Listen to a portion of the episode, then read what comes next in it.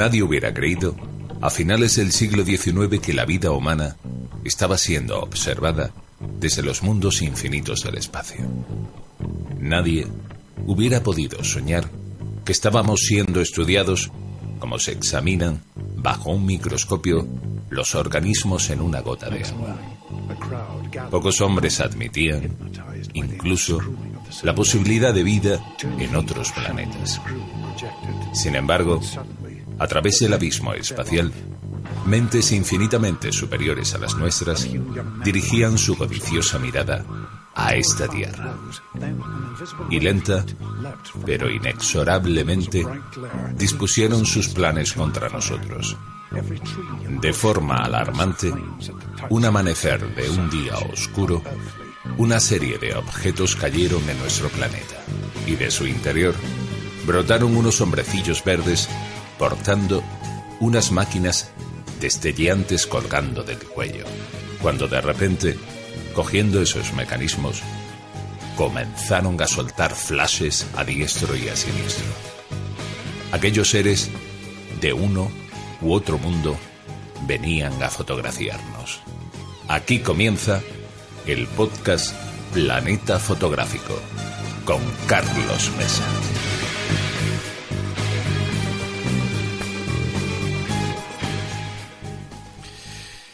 Muy buenas tardes, buenos días, buenas noches, depende de quién nos esté escuchando. Una vez más estamos aquí en nuestro podcast y programa radiofónico de Planeta Fotográfico y con unos invitados de excepción. Ahora iréis eh, viendo quien nos, estéis contemplando desde la plataforma de, de, YouTube, aunque como sabéis también se emitirá desde otro tipo de plataformas como iVoox, Spotify y alguna que otra más que se mencionará luego más tarde. Bueno, como os decía, tengo aquí a mi derecha a Roberto Alcaraz, que es el responsable de formación de Casanova Foto. ¿Qué tal, Roberto? Muy bien, muy bien. Muy contento de estar aquí. Nosotros encantados de, de, tenerte. Junto a Roberto está mi compi de aventuras, eh, José Sanabria. ¿Qué muy tal, buenas. José? Pues muy bien, aquí estamos. Eh, un nuevo año y otro programa más. También nos ven en Facebook, eh, que estaba yo ahora trasteando ah, el móvil. es muy importante que tenemos bastante audiencia por ahí también. La, la, cantidad de gente que nos, que nos va siguiendo. Y después, a, junto a José, eh, está Jesús Manuel Montané, que además es un amigo mío de hace un montón de años. Casi 30, ¿eh? Casi 30 años. Eso nos hace muy jóvenes. Yo diría que más, ¿eh? Incluso. Yo, diría que más. era, una apreciación ventajosa para nosotros. Lo de 30 se ha quedado corto porque yo creo que te conocí, que tú tenías 16 o 17 sí, años. correcto, correcto. Entonces hace más de 30 seguro. Porque, pero no vamos a decir la Bueno, el caso es que tú eres productor audiovisual, director de cine Uh, y hicimos mucha radio juntos. Hicimos mucha radio juntos, además en Flash FM. Sí, y en Bienvenido Mr. Chip en la COPE. Ah, sí, sí, sí, es verdad. Y en no sé cuántos bueno, más, incluso en cadena hacer una vez. Lo de, bueno, la, lo de la COPE no quiero decirlo mucho. Que no. Bueno, pero es igual, es un hecho. y es verdad que comenzamos, que todos, comenzamos todos hemos tenido un pasado. Bueno, lo cierto es que también eres integrante de Barcelona Photographers, que tiene web, barcelonaphotographers.com, y te vamos a dejar para la segunda parte del programa, donde nos vas a hablar de un documental estupendo que estás haciendo y que queríamos dar a conocer eh, desde el punto de vista cinematográfico, pero bueno, que también queremos hablar contigo de, del tema este de, de la fotografía. Estupendo, gracias. Y si os parece, sin más dilación, vamos a entrevistar aquí a, Roberto, que queremos que nos hable de Casanova Foto. ¿eh? Y yo tengo por aquí, Roberto, que tú me has pasado un, bueno, una serie de textos donde podíamos comentar, si acaso, la historia de Casanova Foto para dar a conocer a, quienes nos estén contemplando pues un poquito que es Casanova Foto. ¿eh? Si quieres, eh, tú mismo, empieza la cosa en el año 1972 con Paco Casanova. ¿Qué es lo que sucedió allí? Pues Paco ya venía del negocio fotográfico y abrió la, la primera tienda que se llamó eh, Foto Casanova, se llamó entonces. Y había cinco empleados. Y bueno, yo creo que gracias a, a la compraventa eh, y a este carisma que tenía Paco también, ¿no? Que, bueno, él mismo hacía créditos, dejaba material, eh, abrazaba o sea, lo negociaba todo él sin necesidad de intermediarios ni bancos, pues se hizo bastante conocida la tienda en, poco tiempo. Y ampliamos al local que ha sido más famoso, de, de Pelay que ahora hay la casa de jamones, vaya. el museo de jamones. y bueno, la empresa fue creciendo y ahora ya estamos en, en Ronda Universidad, con tienda en Madrid, con todo, todo centralizado en la misma tienda de Ronda, porque hubo un Casanova profesional, un Casanova colección y la, y la tienda de Pelay, que era más para, para todos los públicos. Y ahora ya estamos en, en la ronda con, con todo. Bueno, ya estamos desde 2004 una tienda de, una tienda enorme. Grande una tienda grande grande. bueno yo tengo metros cuántos 600 creo que son y varias plantas no dos plantas. Dos plantas. Sí, sí sí sí. Donde se da o imparte formación que es un tema que, que luego queremos hablar contigo no tengo por aquí que el negocio fue creciendo hacia el año 1985 ya se trasladó a otro local, el número 15 de la misma calle Pelayo. Fue ya finalmente hace el año 2012 cuando se cerró, ¿no? Este local de la calle Pelayo. estuvimos durante varios años, eh, durante tres, estuvimos coexistiendo para, para que la gente se fuese acostumbrando a, la nueva dirección. Dime, dime. Una pregunta, antes de que pase. En la calle Pelayo eh, fue donde empezó, ¿no? Sí y había aquello de revelado rápido y tal, de, era tienda de tienda de fotos de toda la vida en los 80 también se hacía, sí, sí. Pero es que yo iba a Casa Nueva Fotos en el 87 con un motillo a llevar a revelar los carretes del fotógrafo que me enseñó en su día eh, que hacía las bodas. Entonces iba allí, dejaba los carretes, me iba a tomar un cafetito, luego los recogía, me los llevaba al convite y a 300 pesetillas la foto la vendíamos. O sea que yo había estado en Casanovas en sus inicios. Cuando se hacían aquellas fotos en las bodas donde siempre te pillaban comiendo. Exactamente, ¿eh? que tenías que hacerlas bien porque si no, no las vendías, como no las podías borrar luego ni editar. ¿eh? Ahora se hace el típico reportaje, aquel que es el reportaje gráfico, que es, es muy bonito, pero en aquel entonces eran aquellas fotos de a dos que te tiraban con la pareja correspondiente y además ahí siempre comiendo. Bueno, cómo ha variado la cosa, la verdad. Eh, Casanova profesional, lo has mencionado. Eh, ¿qué, es Casanova profesional o qué fue? Bueno, sí, sigue existiendo Casanova ah, profesional. De hecho, en el departamento comercial hay unos comerciales que son los, los pro, que es, bueno, es gente que lleva grandes cuentas, que te pueden asesorar a la hora de, de montar un estudio, a la hora de hacer gestión de color, bueno, en plan serio, vaya, para, para personas o para grandes para grandes marcas, ahí hay clientes, bueno, importantes, o sea, y, es la sección de la empresa que lleva que lleva estas cuentas, que son los que están en la planta sótano de, y ahí está pues la iluminación, el formato medio, el vídeo, todo esto está englobado dentro de, de Casanova Profesional. Y en su momento tuvo una, un local propio en la calle Tallers, que fue el momento del cambio del, del analógico al digital y bueno, se hacían eh, una especie de road trips por, por toda la península, enseñando a la gente a hacer impresión, enseñando a la gente a gestionar el color, a calibrar monitores, a, bueno, eso en su momento tuvo, tuvo un peso muy importante. Lo que pasa es que ahora ya, como todo, todo es digital, pues bueno, ya un poco ha ido perdiendo pero sí que era importante saber calibrar monitores para que a la hora de imprimir salieran los resultados que uno, que uno, lo quería. Lo sigue siendo. Sí, sí, de esto entendemos mucho Jesús y yo, porque Jesús y yo estuvimos eh, trabajando y en, un medio de, bueno, en varios medios de comunicación, de papel, y, soltábamos constantemente o hacíamos todo tipo de pruebas para que el resultado luego de las portadas se pareciera a lo que realmente eh, estábamos viendo. Correcto, lo que pasa es que a nivel digital también hay que hacerlas al final. Sí, sí, sí. sí, porque fin, el resultado final puede ser tan dispar como entonces. Sí, sí, nos vendieron la moto de que con esto de los eh, TFTs no era necesario. Totalmente falso. Fake news total. Fake news. Bueno, Casanova Madrid. ¿Qué, ¿Qué es Casanova Madrid? cuando apareció? La tienda de Madrid apareció, pues ahora sí me vas a pillar con las fechas, pero no sé. 2004 mm, tengo yo por 2004 y sí que es una tienda que cuando se montó, se montó exclusivamente con vocación profesional. O sea, ahí se vendía solamente, pues eso, equipos de iluminación, formato medio, gran formato. Y ahora poco a poco sí que ha ido abriendo el, el, abanico, el abanico de, público que busca. Y bueno, se hace, ahora se hace de todo. En, en Casanova, Madrid, y aparte está al lado de, una escuela muy importante a, nivel nacional, que es EFTI, bueno, tiene, tiene vida ahí. O sea que los madrileños ya desde hace un buen tiempo también pueden disfrutar de vuestros, de vuestros servicios. Lo hacen, lo hacen. ¿Eh? Porque aquí Casanova es muy conocido en, en Barcelona, mm.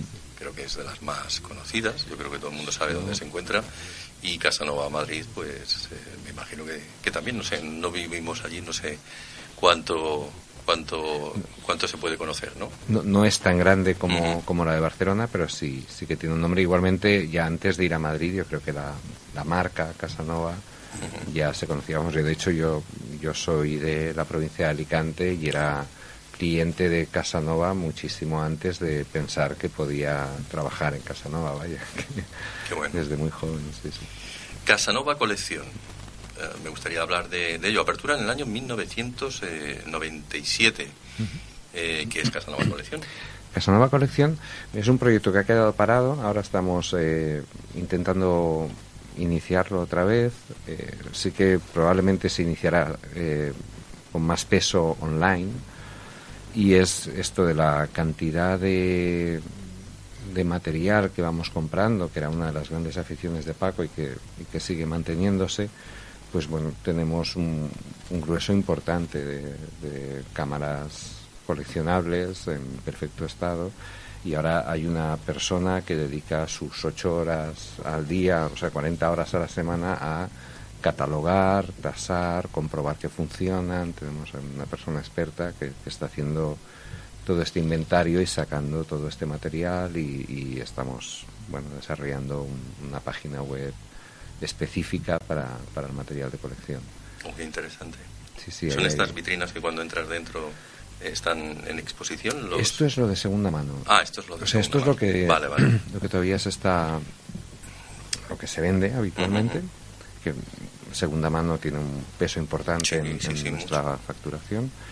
Y el material de colección ahí puedes encontrar desde, yo qué sé, desde cámaras de madera hasta leicas de las primeras que hubo. O sea, de hecho hay se montan exposiciones. Ahora cuando hicieron en Fotocolectania la, la exposición de Soul Later, pues nos, nos pidieron cuál era la, cámara que él utilizaba y teníamos tres unidades, les pudimos tener... Eh, bueno, sí, sí, hay, hay cosas interesantes ahí. Un día tendremos que llevarte a un sitio que se encuentra aquí en el borde de, Barcelona.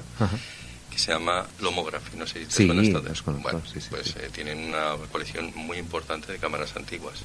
sí, sí, sí. en el Revelat hemos coincidido en más de, de una ocasión, además de una edición, y sí, traen, traen cosas interesantes. Le he dicho a Ramón que a ver si el próximo mes de febrero puede estar ahí y así lo entrevistamos. Bueno, el caso es que tengo por aquí anotado que el equipo en estos momentos, más de 50 personas, probablemente más, ¿no? De 50. Sí, ahora rondamos los 60.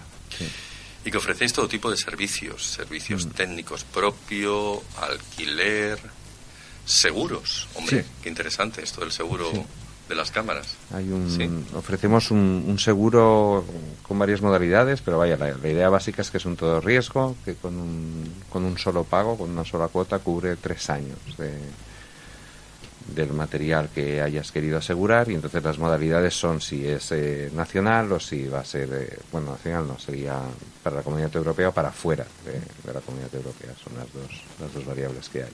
Fíjate, hay que notar que a ti te robaron en cierta ocasión la, cámara, José. Por eso tengo seguro ahora. ¿Qué te pasó? Hasta, que no te roban. A ver, yo creo que hay dos tipos de fotógrafos de los que trabajan fuera de su estudio.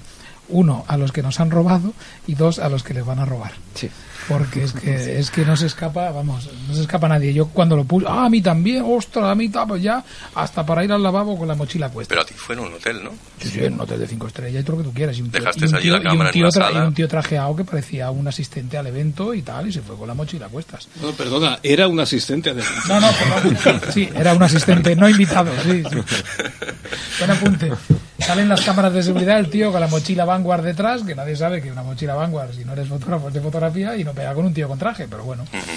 Sí, sí. Y nunca más se supo, claro. No, no, que va, que va, que va. Qué barbaridad. Ahora no, ahora tengo esto, también tengo un seguro parecido. Pagué y cuando la compré todo lo nuevo y, tres años.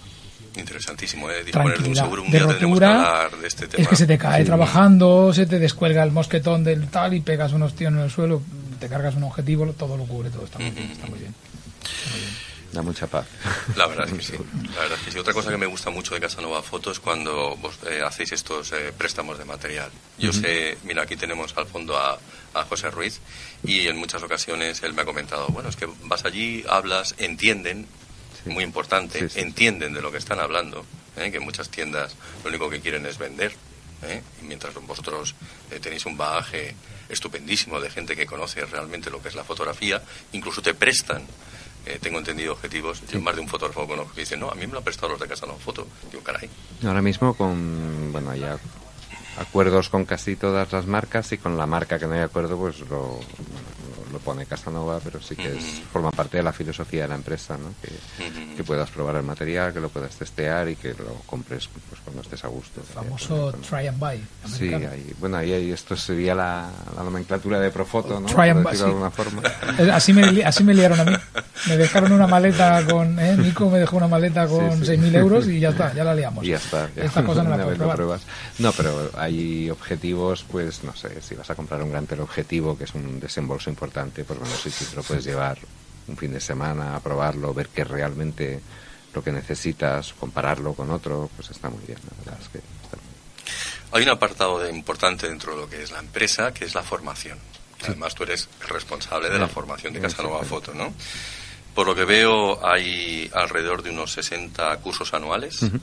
Eh, hay un canal eh, en estos momentos en YouTube. Sí y además un blog donde eh, se prueba todo tipo de material de referencia, ¿no? Sí, sí, sí, vamos, o sea, hay, hay desde pruebas que realizamos nosotros mismos o colaboraciones, por ejemplo, pues con Germán Pierre, con, con ahora estoy también con, no sé el nombre, con Social Arte, que es Arturo, eh, también con, con Fotolari, pues hoy están haciendo sus pruebas y luego pruebas del propio personal. Me encanta el canal de Fotolari. Sí, muy divertido. muy divertido. Ya he hablado con ellos también para que vengan un día aquí al programa, la verdad. Pues yo he visto inclusive eh, masterclass estupendísimas en vuestro canal. Sí, o sea, esto de cuando hacemos la, uno de los aportes de contenido más grande y más variado que hay es cuando hacemos la, nuestra semana grande, por decirlo de alguna forma, que es la Photo Week, que se hace en noviembre eh, y ahí hacemos eh, cuatro charlas al día, seis días a la semana, perdón, cuatro charlas al día, seis días a la semana, todas gratuitas. y, se trae, bueno, pues gente muy potente desde, desde diferentes ámbitos de la fotografía. Entonces se habla de fotografía de moda, de fotografía documental, de bueno, lo que haya, de vídeo. Este año hemos hecho uno de podcasting también. y, todo esto se cuelga en abierto, se cuelga en streaming, de hecho, al mismo tiempo. Qué bueno, qué bueno. Oye, una cosilla, ahora te vamos a robar una idea, porque como nosotros formamos parte de una asociación fotográfica, se llama Asociación Fotográfica Planeta Insólito, y vamos impartiendo cursos. Ahora te robamos una, idea buena. ¿Cuáles son los cursos que realmente triunfan? El, mira, ahora mismo, así estadísticamente, funciona muy bien. Uno que, que empieza mañana, curiosamente, que lo hace una colaboradora que tenemos que se llama Marta Bretó, que es de producción audiovisual, es como de introducción al vídeo y lo que tiene este original es que se hace durante seis semanas, un día a la semana. Y cada asistente presenta su proyecto. Pues yo quiero hacer un canal de entrevistas, yo quiero hacer un canal de cocina. La cuestión es que cuando acaba el, taller, cada uno ya tiene muy bien perfilado hacia dónde debe ir el proyecto. Este es uno que funciona muy bien. Luego los de siempre, el, básico de fotografía de tres días es un, es un curso que, funciona muy bien. Eh, Lightroom funciona muy bien. Mira, yo te voy a aportar entonces a que haya sinergia, ¿no? Cuando yo empecé impartiendo cursos de fotografía hace 10 años, que todavía se siguen impartiendo a través de Atrápalo y todas estas eh, plataformas de, venta, ¿no? De, cursos. Y una vez al mes o así, pues dentro de lo que es la asociación, pues yo doy el curso correspondiente. Lo que es la fotografía básica reflex, pues todo el mundo la quería. Pero ¿sabes cuál es el curso que está triunfando últimamente? ¿Cuál es? El curso de fotografía con smartphone. Sí, sí, Bueno, aquello lo tengo a reventar cada vez que se, que se abre. Este año hemos tenido una charla y ha funcionado muy bien. Muchísimo, ¿eh? es una cosa que me ha sorprendido la cantidad de gente que quiere hacer ahora fotos con, con el teléfono móvil. Y que se pueden hacer gran, grandísimas se pueden hacer fotos. Hay, cuentas, hay, cuentas, en Instagram que se te queda la baba. Sí, sí, sí. Tuvimos aquí a, a Robisa. Ajá y nos trajo los Lumecube, que por cierto eh, los está probando en estos momentos José, Oye, ¿cómo funcionan, José? Muy bien, muy bien. Sí. Ya tengo un vídeo montado y unas fotitos y tal, y el making of y todo ya listo para, los Lumecube son, que también los tenéis puestos a la venta, estos eh, flashes que se sincronizan por Bluetooth externos, y son una maravilla. ¿eh? estos está bueno el que ha sacado ahora en plan más lujoso, ¿no? Profoto, que también es... Ay, sí, Profoto acaba de, sacar otros. ya las marcas ya, bueno, que ya era lógico que lo fuesen haciendo, se van fijando en el auge de, la telefonía móvil, es que... Bueno, y si somos objetivos, pues igual... Ahí te vemos una foto en el making of, todo en pequeñito. con maquetitas en lugar de modelos de grandes proporciones. Es que a lo mejor nueve de cada diez fotos de las que se toman se toman con el móvil. sí, sí, sí, yo es que lo llevo encima. Antes ibas con la cámara a cualquier lado, pero claro, ¿cómo vas a ir con la cámara por ahí? Si llevas el teléfono móvil, pues hacer las fotos. ¿Cuál es la mejor cámara? Pues la que siempre llevas encima. Yo siempre lo digo eso, los cursos. La mejor cámara es la que tienes. La que llevas en el bolsillo. En su día una Sony pequeñita, aquellas con, el, la, con la tapita deslizante, que eran así de grandes, tamaño con tarjeta de crédito, un poco más gorda. Eso era la mejor cámara que había, pues la que te cabía siempre en el bolsillo. Siempre tenías una mano para hacerle algo. Y ahora llevas el móvil, que es, ya empiezan a ser hacer cosas serias, ¿eh? Los, los teléfonos. Hacer Sí, la verdad es que sí. Las focales largas, ¿no? Parece un poco la limitación de momento. de momento, de momento. de momento. Os voy a decir una cosa, tú que eres de Apple. Apple acaba de presentar una patente por el cual ya eh, en próximos, en el iPhone 12 o por ahí. O, 14. van a roscar eh, lentes ya, ¿eh? Sí, sí, sí, sí. Con objetivos intercambiables. Sí. sí. con objetivos intercambiables. Y ya dices, ostras, estos son palabras mayores. Algo leído que tendrás dos, un par fijos como ahora, pues el gran angular y el, el, equivalente al 50 o lo que sea, y, y luego, pues, eh, una que será adaptable ya, una, con una rosquita. De hecho, ya hay la industria auxiliar, no se duerme, ya hay cosas que la con, pinza y tal. que ahora con estos de doble cámara es un mm. coñazo porque no encaja bien, pero yo tengo alguno por ahí. Pero no, no, aquello debe ya una óptica buena, una óptica, bien hecha, con buen cristal, enroscable un móvil ya. te mueres ya lo último ya. Y Leica que tiene tantos acuerdos, imagínate que se vayan enroscando objetivos de Leica, tiene que ser una auténtica maravilla. Se, sacó una línea, lo que pasa es que, ah, claro, está limitada a ciertos modelos de teléfono y ahora que han cambiado el diseño de las cámaras, pues se, va quedando. fíjate el nuevo iPhone que lleva ya, o sea, que ya no engloba todas las cámaras dentro de un cristal. ¿Has visto que lleva el, el, 11 lleva tres cámaras redondas? Ahí viene que habrá una cuarta donde podrá meterle una rosquita, ya verás. Por eso van separadas. Esto el mercado de la fotografía va a cambiar mucho. ¿eh? y en el del vídeo también. ¿eh? o sea, hay pequeñas partes del documental que he estado grabando en Siria y en Turquía, en las que no he tenido más remedio que utilizar el móvil. Y luego cuando estás editando te das cuenta de que si son primeros planos y demás, la calidad de imagen aguanta. Es buenísima. Y de sonido incluso. Tienes una aplicación utilizada por varios directores de cine, Filmic Pro, sí, sí, suena, ¿verdad? Sí, sí, claro. Y aquello es una auténtica maravilla. No, no, es fantástico. Sí, sí, sí, sí. Bueno, si os parece, eh, hablamos tú y yo, a micrófono cerrado, hace unos días, sobre una serie de colaboraciones y proyectos que me gustaría comentarlos contigo, ¿no? De la Fundación SETBA. ¿eh? Aquí eh, tengo de la som un titular, de la sombra a la luz.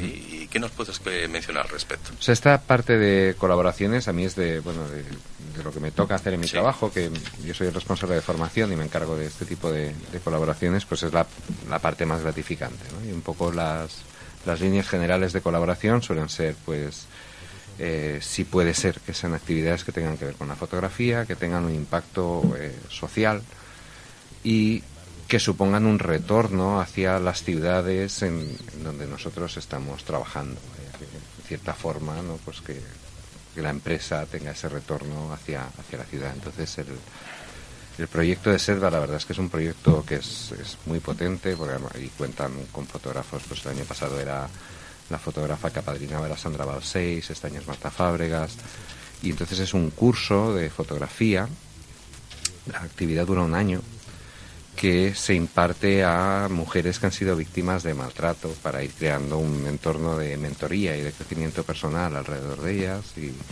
la verdad es que es, una actividad que bueno es, fantástica. En esta colaboración contamos con el soporte de, de Olympus. Y este año eh, crece que de hecho tengo que ir creo que es la semana que viene y será también a mujeres que han sido víctimas de maltrato pero que están en la cárcel, están en Cambrians. Impartiremos un curso en, en Cambrians. Sí, sí, la verdad es que es un proyecto que O sea, estás trabajando y dices, yo quiero hacer esto, ¿no? vale, vale mucho la pena. La verdad es que estas cosas son las que hace que, que, uno se, bueno, que tenga esa que se sintonice con la vida, ¿no? Sí, sí, sí.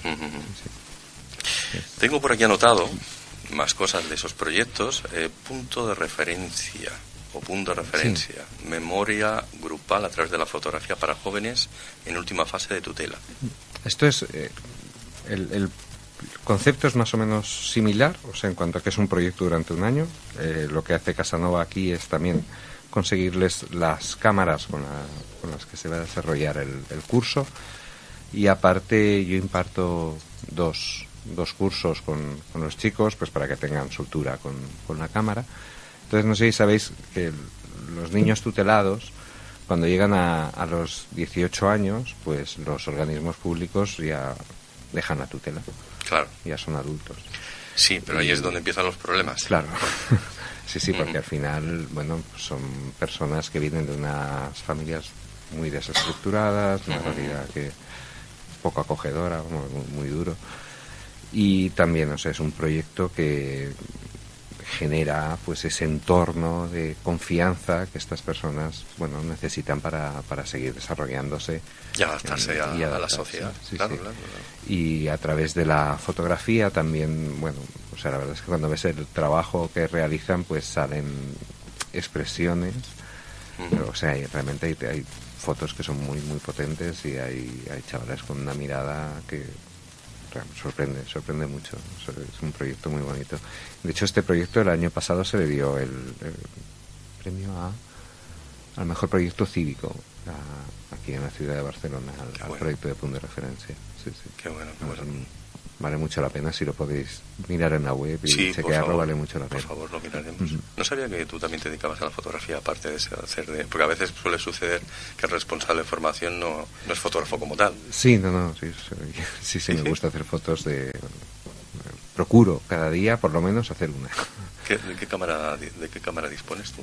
Y ahora mismo la con la que más estoy trabajando es con trabajo con una Panasonic G9, una cámara de 4 tercios lo que nadie hubiera dicho, ¿eh, eh José? Porque... Aquí todo el mundo es canonista, sonista, niconista.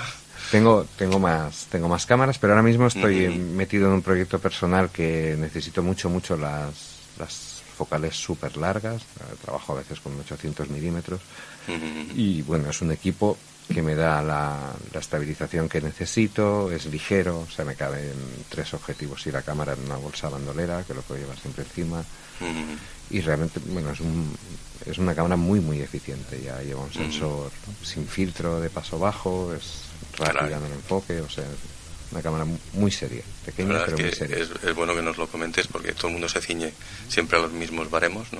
las mismas cámaras y cuando viene alguien con algo completamente distinto pues siempre es bueno que, que, se cite ¿no? yo creo que Panasonic hace muy buen producto y al menos a nivel nacional tiene muy mal marketing pero creo que el producto es muy bueno o sea, es un, es un gran desconocido y hacen un producto muy bueno. Oye, tú pones caras que ocurre con Panasonic. No, no, no con Panasonic. No, no solo con Panasonic, pasa con, en muchos sectores. Incluso entre los compañeros fotógrafos, eh, que hay gente que hace muy buenas fotos y no se vende bien. Hay empresas que hacen buen material y no se venden bien. Ese departamento siempre maltratado de todas las empresas de marketing y comunicación que he sufrido yo en mis carnes peleándote con el gerente y con la contabilidad para que te dieran dinero para promoción porque yo iba con traje y corbata antes, lo sabéis, ¿no? Eh, pues por eso. Te he visto. Por eso cuando lo ha dicho digo, ya está, es que siempre pasa igual. no, me quejo del departamento, que tengo muy buena relación no, no, no, pero al decirlo de Panasonic, que hace mal, que no es desconocida, algo falla. algo falla. cámara Sony, Nikon y y Canon. Y, sí, siempre es lo mismo. Y Panasonic, ah, ah, sí, hace cámaras también. Yo pensaba que no hacía televisores. Y, Bueno, o Hasselblad hoy por hoy también, ¿no? Sí. Es un fenómeno similar. Bueno, Hasselblad ya es de, es de JI, ya, los drones compraron la, la empresa. Efectivamente. si, os, si os parece, ya que estamos en la mitad de, de nuestro recorrido del día de hoy, uh, vamos a permitir que entre una cuña publicitaria de nuestra asociación. Dura unos 30 segundos y volvemos otra vez a retomar el tema. Hasta ahora. Nuestros cursos de fotografía en Barcelona todos los meses de forma presencial e impartidos por Carlos Mesa. Realizamos un taller de fotografía básica con cámara reflex, un taller de fotografía nocturna y un taller de fotografía con tu teléfono móvil. De igual forma, desde la Asociación Fotográfica Planeta Insólito, todos los meses realizamos una salida fotográfica dedicada a una técnica y temática, y para todos los niveles, desde el que está comenzando hasta el que es un profesional. ¿Cómo puedes apuntarte a esos cursos y salidas fotográficas? Es bien fácil Puedes hacerlo a través de nuestra página web www.cursosfotografiabarcelona.com. Repetimos, cursosfotografiabarcelona.com, donde encontrarás todo lo necesario para disfrutar de tu afición, la fotografía.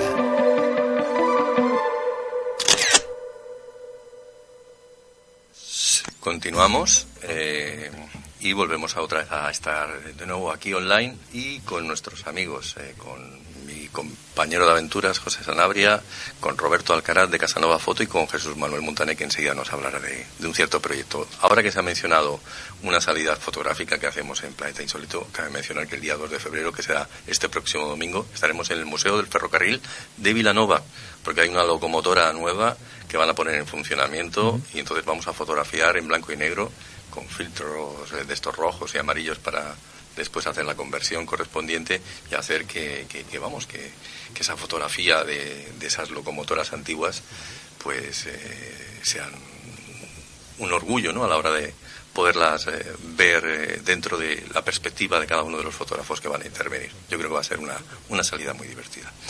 Em, tengo por aquí un par de cosas más que quería comentar contigo. es aquí me pasaste una colaboración con una entidad de referencia, Fotocolectania. Si nos puedes dar un poco más de información. Sí, con, bueno, Fotocolectania, mm, supongo que la conocéis, eh, es, la, es una fundación que lo que hacen es eh, reforzar el coleccionismo fotográfico.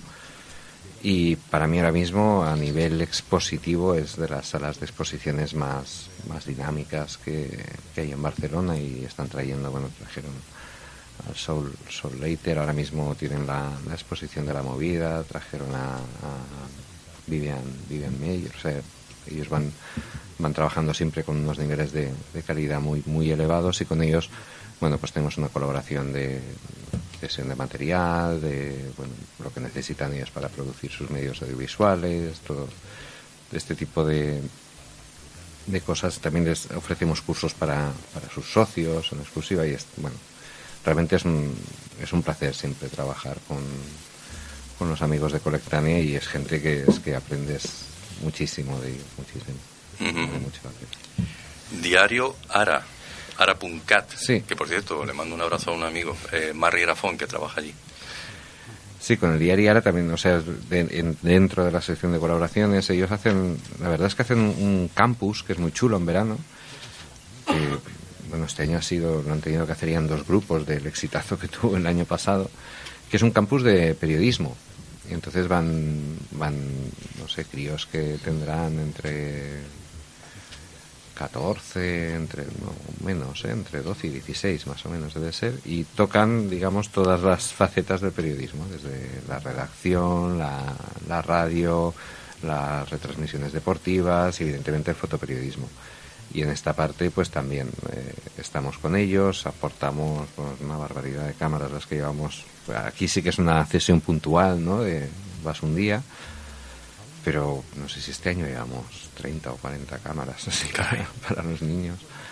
Y nada, voy y, les asisto y está Xavier Bernal, que es el, director de fotografía del diario, y suele traer a, dos o tres fotógrafos más y yo les doy un poco la, charlita técnica. Este año lo hicimos en, en Mercabarna y la verdad es que es, súper interesante también ver a los niños que, que, buscan, cómo se mueven, cómo contactan con la gente. La verdad es que Sería importantísimo. Hay, sabía nueva ahí, Sí, tanto. Sería importantísimo hacer algo, algo bueno con ellos en, en, Andorra, porque también están en Andorra. Y Andorra es uno de esos sitios un poquito olvidados de la mano de Dios, donde, donde muy poca gente se acerca a hacer algún tipo de colaboración. y cada vez que viene algo allí, la verdad es que los andorranos están agradecidos. ¿eh? y ahora Punto Cat está, está en Andorra. Pues no me ha llegado petición. No, no te ha llegado colaboración desde, desde Andorra. Llegan muchas cada día, pero desde Andorra no nos ha llegado todavía. proyectos que ya hemos cubierto toda esa parte que queríamos hablar contigo mm. eh, y bueno, pues nos gustaría saber un poquito cuáles son esos proyectos que no hemos mencionado, cosas que tengan entre manos en estos momentos Casanova Foto. Pues ahora, o sea, bueno, Casanova a, nivel, el proyecto más grande que viene, el que vamos a colaborar es el, el Fotoforum, que esto no sé si conocéis, el, supongo que sí, que se venía haciendo en el auditorio AXA, ahí en, en la guía diagonal, que juntaba el Boda F, el Video F. Entonces, con ellos siempre hemos estado colaborando. Casanova lo que hacía era un poco bueno, gestionar la parte comercial del, del evento y aportar ponentes a veces. Pero bueno, tenemos buena relación con, los distribuidores y a veces pues, podemos conseguir embajadores de peso que, que den buenas charlas. Y este año ha crecido mucho. La idea es que saltan al Palacio Ferial y, sí que nosotros ahora sí que coordinamos toda la, la, parte comercial que tendrá el evento y bueno, va a ser una maravilla de... Yo creo que va a ser de los congresos más importantes que se van a hacer en toda Europa durante este año y hay invitados pues como David Alan Harvey, o sea, hay gente muy, muy potente, muy potente, sí, sí. Bueno, hace dos años era Martin Parr, el que inauguró, el año pasado fue Samuel Aranda, o sea que es, aunque, lo, aunque la mayoría del público venga de segmentos muy muy muy claros ¿no? la fotografía como la fotografía social o como el, el New World o segmentos de ese tipo pero a nivel inspiracional siempre intentan traer a, fotógrafos referentes de ámbitos muy distintos. Y la verdad es que es, una iniciativa que se ha valorado tanto que este año lo que se ha hecho ya es abrir directamente el Congreso a todos los géneros fotográficos. yo creo que será, será una cosa muy, muy importante. Y ahora estamos, pues eso, muy, muy metidos en, en que esto salga Adelante. también como sea posible. ¿Cuándo es? Es en marzo. Ahora en... marzo ya, pues no mañana. No, marzo, marzo perdón, abril. abril. abril. Te iba a dejar que, ahora que ya has eh, hablado, que le hicieras alguna pregunta final, porque ya estamos en estos minutos eh, finales, porque queremos hablar también con Jesús. Eh, a Roberto, tú que vienes de ese mundo de la fotografía social y de la fotografía, bueno, de cierta manera sí, ¿no? No, pero aquello fue una experiencia. Ah, es, que, yo, a mí ¿Has tocado tantos palos? En 1987 me regalaron una cámara que la he vuelto a hacer funcionar, que se estropeó, una Yasica TL Electro de 1972, con exposímetro, una pilitas que llevaba de mercurio, que ya no se fabrican. Y lo dejé todo en el año 90 cuando se estropeó, y lo he retomado en el 2016, o sea, 26 años que no toco una reflex. Quiero decir que, que, no es que venga de lo social, que, que me he zampado bodas, pero de vendiendo las fotos y ayudándole con todas las baterías al fotógrafo y demás, ¿no? Yo me dedico más al retrato, ¿no? La, mi pregunta es cómo puedo participar en el fotofestival este. José, por favor. tengo, varios tipos de charla para dar, ¿eh? Hay una muy graciosa y que, que triunfa mucho, que el viernes la volví a dar y en, la di en ruso además, porque era para una reunión de gente rusa, que había fotógrafas y modelos, que era, eh, se llama del garaje de casa a la portada de interview en tres meses. O sea, el título ya lo dice, El título ya lo dice todo. ¿eh? Es así, rollo Steve Jobs, en el garaje con una maniquí y tres frases de mano de 60 euros, a los tres meses haciendo una portada para interview de las dos que hice antes de que cerraran, que no cerraron por mi culpa, por cierto. Pero bueno, pues eso, pues ¿cómo podríamos hacer algo ahí? Porque a mí es que ponerme encima del escenario me pone mucho. Realmente la, la parte de contenidos la, la llevan ellos. ¿eh? La pues, un contacto, yo me vendo solo, tú no te preocupes. Yo luego te digo. En todo caso, ¿quién, es el que lleva las charlas? ¿Sabes qué pasa? Que hay charlas. no, no, o sea, yo no me puedo poner a la altura de alguien que tenga una teórica y una técnica del, del, del copón, lo sé, pero es que de la mía, yo puedo dar una charla motivacional, pero motivacional para el que quiera hacerse fotógrafo y tirarlo todo, pero tú eres un fotógrafo. el traje, la corbata y decirle a tu jefe que me voy. ¿Tú eres un fotógrafo o un coach? Ahí lo has dado. Ahí que tengo que abrir una línea nueva de negocio, de coaching y motivación, porque estoy viendo que da resultado. Que hay gente que hace fotos cojonudas, no sabe cómo encontrar clientes, no sabe cómo empezar, no sabe cómo venderse, cómo montar una web, eh, darse a conocer en las redes sociales. Mira, vamos a hacer una cosa. Luego, al final, al final nos vamos a tomar una cerveza con Roberto y si acaso lo, lo, lo, hablamos. ¿Qué os parece si damos ya la bienvenida a Jesús, eh, que lo convencimos, eh, no vive ahora en España y aprovechando que, que, se encuentra por aquí. Eh, era muy interesante poder hablar con él de este proyecto documental que tienes entre manos, que no sé si está acabado de rodar ya, Jesús. De rodar prácticamente. Mm, en cuanto a la edición, aún quedan meses. La previsión es terminarlo sobre septiembre, octubre. en concreto. Vale, ¿nos explicas de qué va ese documental y cuál es el título del mismo? Bien, el documental se llama Amal, que en árabe significa esperanza. Y es un documental que trata precisamente sobre el concepto de la esperanza en una zona de guerra, en este caso en Siria. yo tengo diversos uh, proyectos profesionales con un fotógrafo neozelandés que se llama Wade, que tiene un, museo de fotografía de guerra en Dubrovnik. No sé si habéis oído hablar de él, se llama War y estamos, bueno, trabajando en llevarlo a España. Es decir, que aquí haya una delegación de War for Spain. Y él, dentro de las conversaciones que teníamos, de repente me habló de la historia de un chico llamado Walid. Pero vamos, como si estuviéramos hablando aquí entre amigos de los cursos que vais a hacer y demás, ¿no? Solo que la historia era impresionante. Espérate, como me encantan estas historias, voy a decir que nos pongan un poquito de música de fondo. Por favor. Tenemos allí Pero como desacierten en la música, lo vamos fatal. No, va a cambiar la voz de repente. Tenemos una música de Vivaldi por ahí, ah, que siempre la ponemos de fondo. Si se pudiera poner sería fantástico porque es que es necesario para que nos cuentes esta historia. Sigue, sigue, por favor. Pues el asunto es que él de repente me habló de la historia de un titiritero en, en Sarakip, que es una ciudad que pertenece a a que no sé si habéis seguido las noticias últimamente, pero ha sido donde mm, se han producido más disturbios en, los últimas, en las últimas semanas, de hecho, casi en los últimos meses. Y él, para mm, conseguir que eh, los niños de esa ciudad eh, no estén constantemente bajo el influjo de los ruidos de los bombardeos y los problemas de la guerra en general, pues eh, desarrolló un, programa de teatro de calle, de teatro de calle con marionetas. Con lo cual, hace seis años, ese señor... espera un segundo que creo que se oye otra, una cuña, se está oyendo de fondo. E, es, Vivaldi lo que queríamos eh, oír, si nos lo subes, pero hay un, un rum rum de fondo que es una cuña publicitaria y no es la música. Bueno, pues entonces no nos pongas nada si tenemos problemas eh, técnicos. No hace falta, quítalo y así eh, seguimos. Sí, por favor, eh, Bien, continúa Jesús. Pues la cuestión está en que Walid, que es este chico, con 25, 26 años, en esa época, había empezado a hacer representaciones teatrales en las calles con un teatrito de cartón ah. y unos títeres de mano literalmente para conseguir que los niños se olvidasen de los estragos de la guerra. me envió toda una serie de fotografías que habían hecho algunos reporteros de guerra de, Al Jazeera y de CNN y me quedé completamente perplejo. Entre otras cosas porque, claro, yo acababa de volver de Dubrovnik, había aterrizado en Barcelona y en fin, mi mayor problema es que había una cola interminable de taxis en el aeropuerto. Mientras que este señor se estaba jugando la vida, literalmente para llevar un poco de, ilusión a esos niños, simplemente. Encima, estando en una ciudad todavía controlada a nivel gubernamental, es decir, su ayuntamiento legal, pertenece a Al Qaeda, hoy por hoy, que ahí se ha convertido en un partido político y que entre otras cosas lo que hace es prohibir la cultura, con lo cual él se ha estado jugando la vida durante años.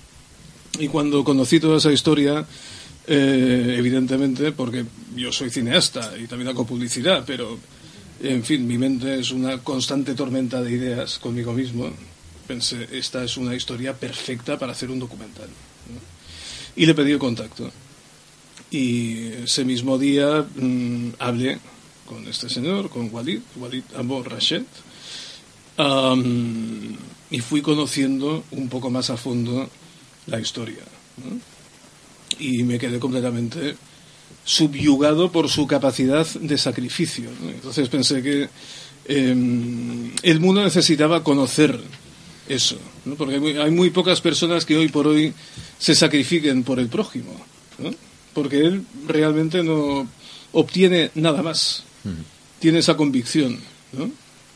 Y bueno, a partir de ahí, pues trazamos un plan para poder grabar en esa ciudad y esas zonas tan peligrosas con equipos locales. Luego al final ya conseguí ir yo, eh, con lo cual eh, me sumé al riesgo de vida eh, al cual estaba siendo sometido él y utilizando pues también básicamente cámaras fotográficas que podían grabar vídeo, ¿no? porque tenían que ser ligeras y, y, correr si había un bombardeo. Y además eso me atrayaron, creo entender. Eh, correcto, sí, sí, sí. Hace dos meses estábamos cruzando la frontera en coche y tuvimos un serio problema en ese sentido.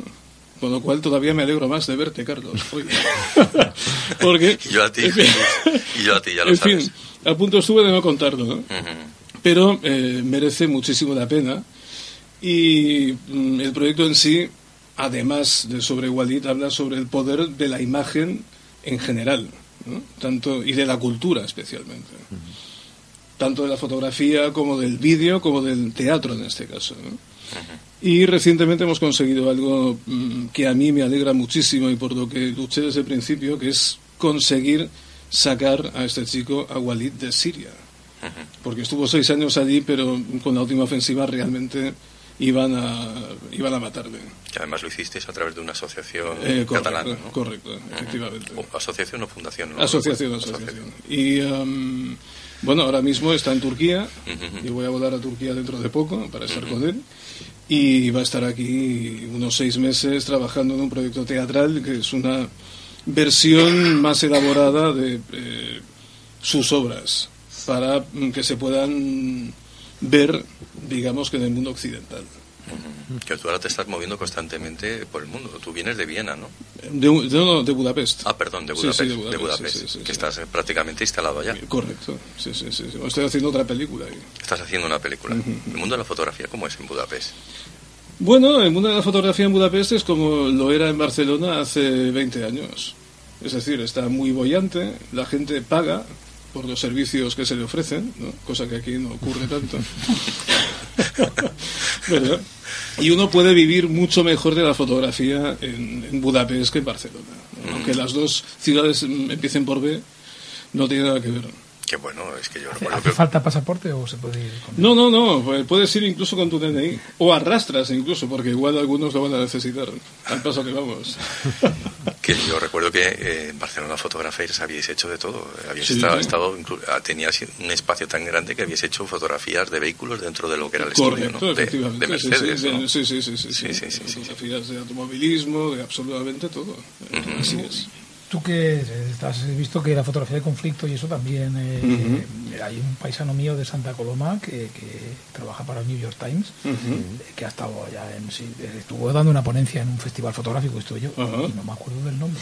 Pues yo ahora tampoco caigo Santa pero Coloma. Santa Coloma ya lo vas a encontrar rápido Samuel, Samuel Aranda ¿eh? este, Samuel, bueno, Samuel Aranda sí tiene fotos de prefotos sí, sí, sí, bueno nos contó una historia allí que me quedé muerto cuando la escuché tío bueno se ha movido por todos lados por detrás de las trincheras allí con la yo me estoy planteando seriamente sí sí yo me estoy planteando seriamente escribir un libro sobre todas mis experiencias allí porque han sido mm, sorprendentes eh, me han cambiado la vida. Por otra parte, me, acuerdo de cuando dijo soy de Santa Coloma, digo, me cago en 10. Claro, Santa Coloma y en el New York Times tampoco hay tanto. Por eso te digo, un de Santa Coloma que acabe en el New York Times y dices, hostia, no... Oye Jesús, yo no te he preguntado sobre una cosa que tú te dedicaste a rodaje de videoclips en el pasado. Cierto, sí, sí. ¿Cómo te sentó la muerte de Marie Fredrickson? que tú estuviste haciendo videoclips para Rosette. Qué buena pregunta. Mm, pues a un nivel emocional me afectó mucho. Porque tú eras muy amigo. Sí, sí, cierto. Pero era algo que se esperaba al final. El cáncer que, que arrastraba desde hace años, ¿no? Sí, sí. Entonces era una cosa sabida, ¿no? Pero en cualquier caso es como cuando sabes que va a morir cualquiera en tu entorno más cercano y al final pues ese desenlace se produce. ¿no? y fue, bueno, tuvo consecuencias al final. ¿En qué sentido? en el sentido de que, bueno, había, y todavía teníamos ciertos intereses en común y, bueno, aún estamos resolviéndolos, digamos, ¿no? Pero, ya, sí, Bueno, sobre el documental, volviendo otra vez a él, eh, ¿dónde lo vamos a poder ver? En los cines. ¿Cuándo? En Navidad de este año. Navidad del 2020. En todo claro, el mundo, estáis en el proceso, en el proceso de edición y es un proceso, un proceso largo, ¿no? Aquí, sí, sí, pero aquí, por ejemplo, se podrá ver en unos cuantos cines estándar, ¿no? Esa es una de las cosas que hemos conseguido gracias a un distribuidor eh, norteamericano, que eso es curioso, ¿no?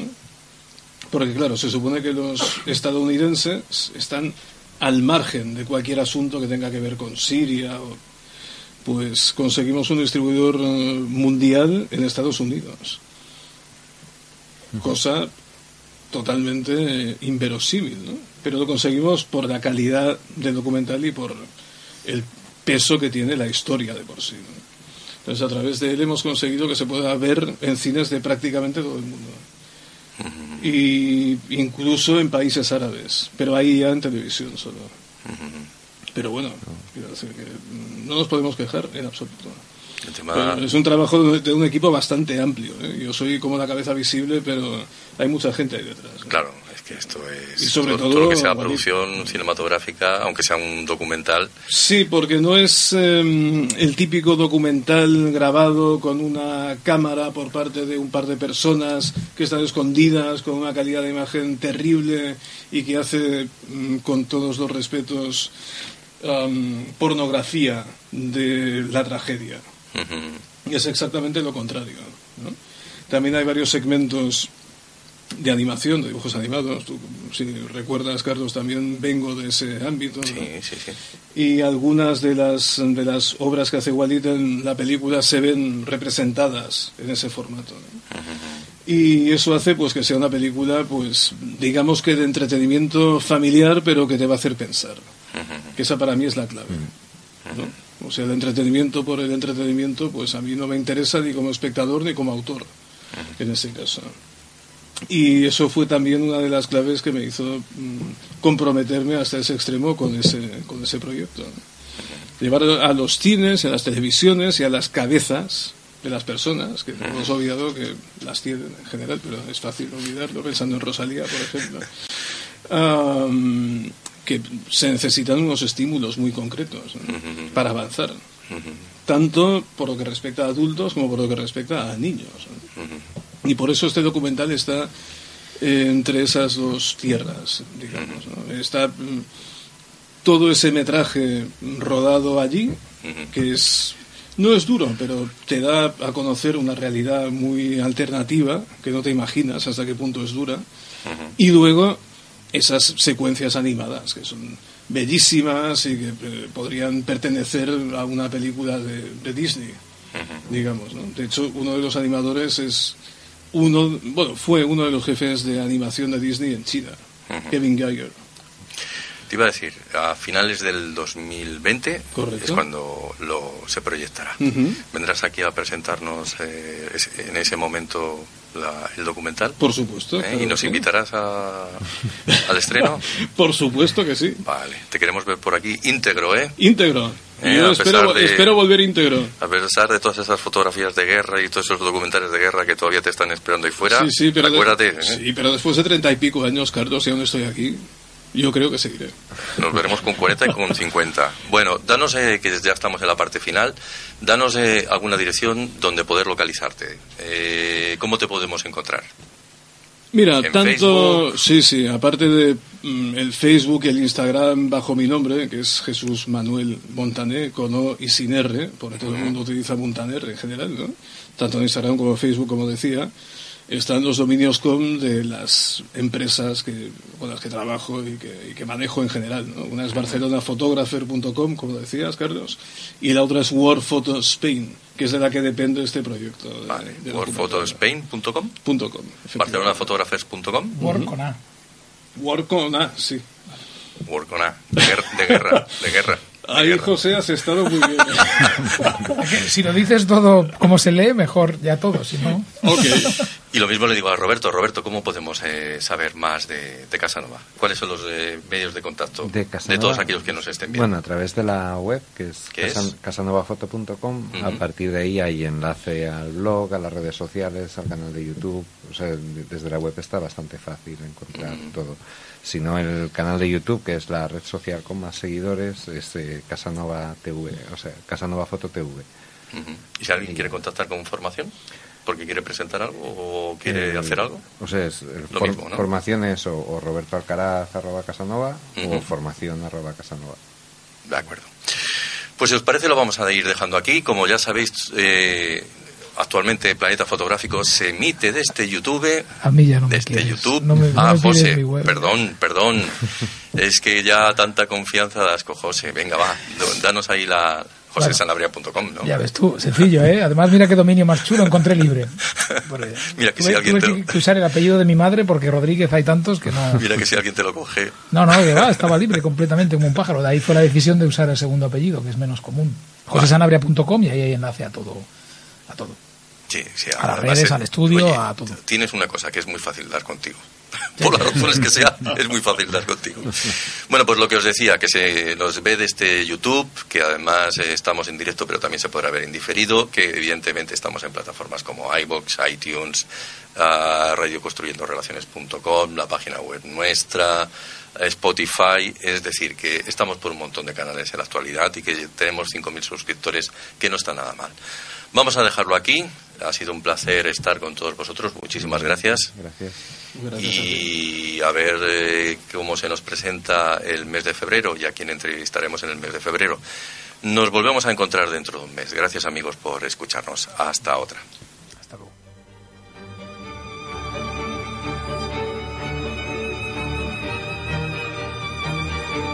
Finalizamos este podcast de la Asociación Fotográfica Planeta Insólito. Thank you.